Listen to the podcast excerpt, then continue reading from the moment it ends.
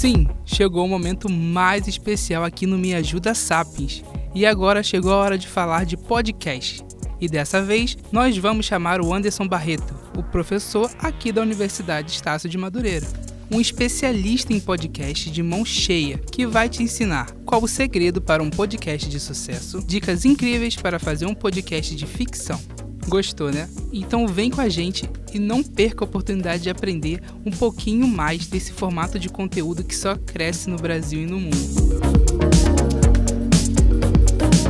Olá, meu nome é Gabriel Dias. O meu é Stephanie Sodré. Oi, gente, eu sou o professor Anderson Barreto, eu sou jornalista e publicitário e hoje estou para falar de uma das minhas paixões, né, que é a produção sonora. Então fique com a gente e nós vamos desvendar o mundo dos podcasts.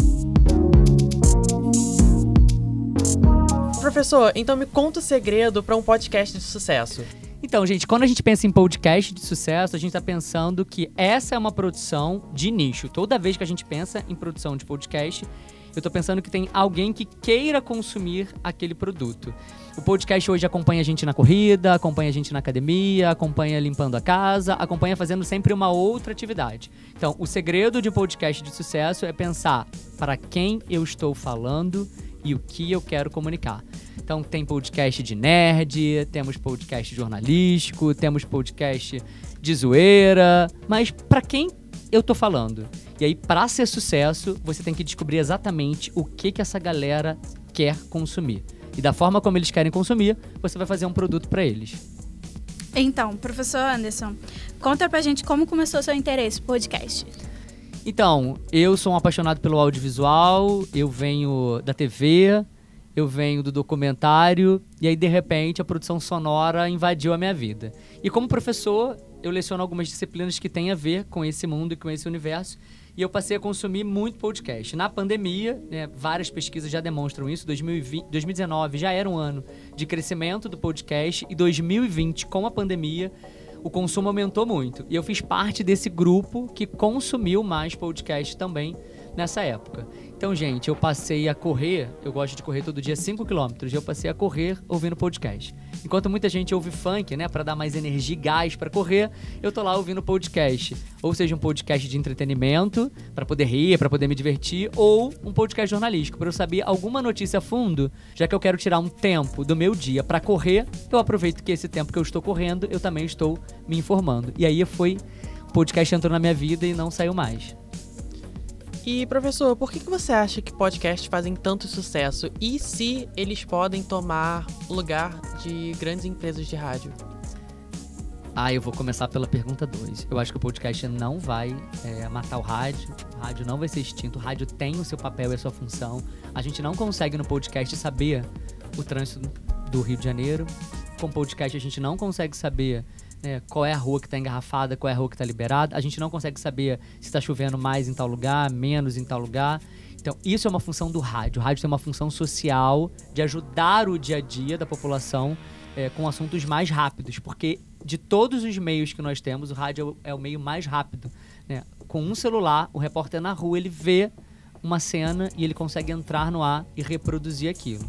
E com o podcast é a mesma coisa. Só que o podcast, ele é um produto de nicho. Então eu não estou falando quando eu estou falando de um podcast jornalístico, eu estou me aprofundando numa notícia. Eu não estou dando todas as notícias do dia. Ou eu vou dar o resumo das notícias principais daquele dia ou do dia anterior. Então, o rádio não vai né, deixar é, de existir porque o podcast existe. O podcast é uma nova linguagem que a gente chama de linguagem da convergência. O rádio agora está dentro né, do nosso celular, ele está dentro do nosso tablet, ele está disponível no nosso notebook, mas ele tem uma outra linguagem. É onde eu quero me aprofundar sobre alguma coisa, eu quero rir sobre alguma coisa, eu quero discutir alguma coisa, né? Podcast onde tem mesa redonda de discussão. Então ele tem uma outra linguagem e essa função não anula a outra, né? Cada um tem a sua função. O sucesso, né, do podcast vem hoje exatamente da geração que quer exclusividade ou quer coisas próprias para eles. Então assim, eu consumo série, então eu gosto daquela, daquele tipo de narrativa. Por quê? Porque eu não me prendo a um horário. Quando eu tô ouvindo podcast, eu tô. O podcast ele pode estar disponível, sei lá, todo dia de manhã. Mas eu posso ouvir aquele podcast à noite.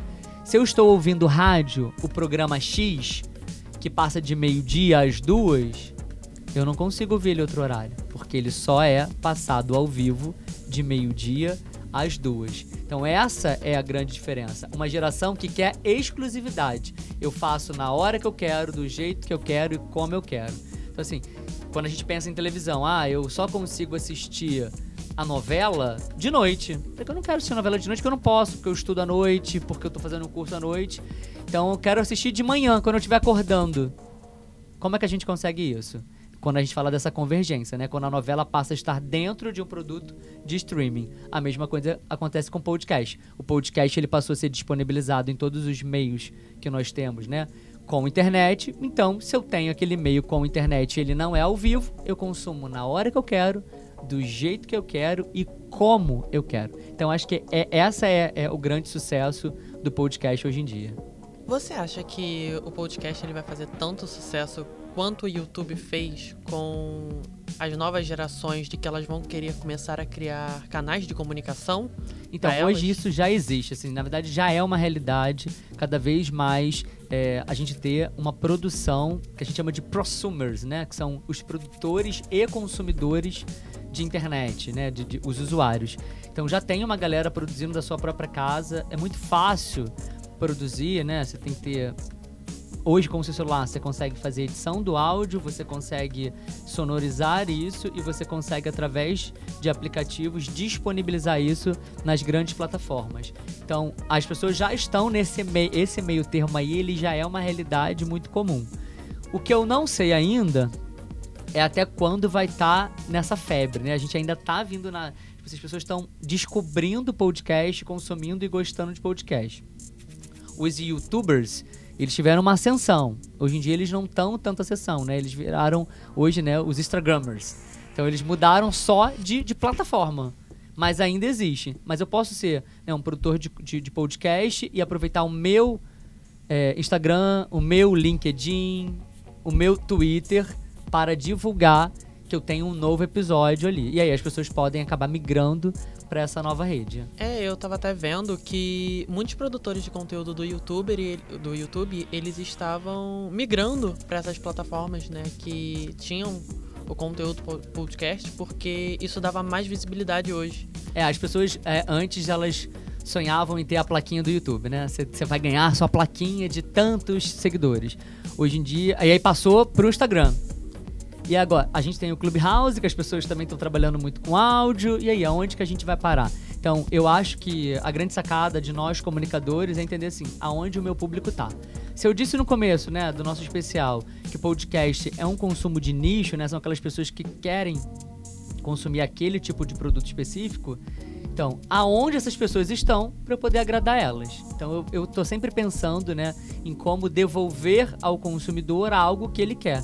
E aí, se eu tô ligado nisso, pode ser através do podcast, pode ser o um podcast dentro do Instagram, pode ser um podcast compartilhado pelo WhatsApp. Ah, vou botar aqui no grupo da, da família. Gente, olha aqui que eu tô produzindo. E aí você vai é, conquistando cada vez mais pessoas. O importante é se ligar que o podcast é um produto sonoro, então ele não é um produto visual.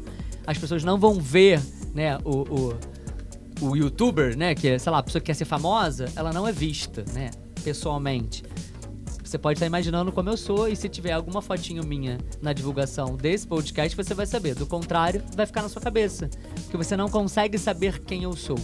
Mas ainda assim eu preciso me preocupar, né, em ter uma boa voz. Não precisa ter a voz perfeita, mas eu me comunico através do som, da onda sonora. Então eu preciso saber que eu tenho ali, eu não tenho nenhum apoio imagético. Você fala assim, então, nós que estamos aqui nesse estúdio que tem três microfones, que estúdio? As pessoas não estão vendo isso.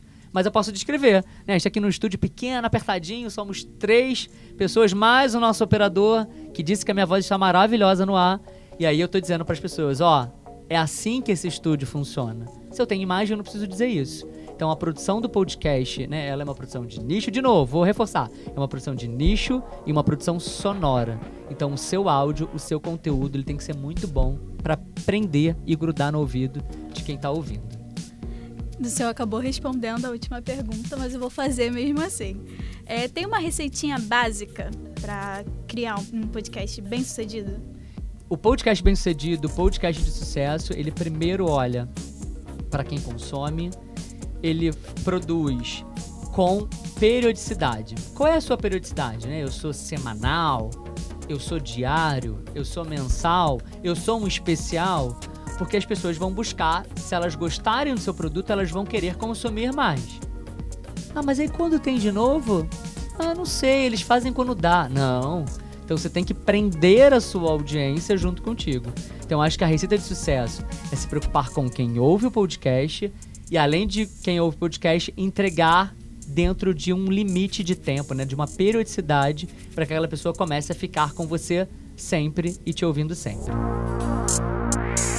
Então tá bom, professor. Muito obrigado pela sua participação, pelas suas belas dicas. E espero ter você em uma próxima edição para continuar agregando com seu conhecimento. Eu sou Gabriel Dias. Eu sou Stephanie Sadré. E esse foi o especial Podcasters.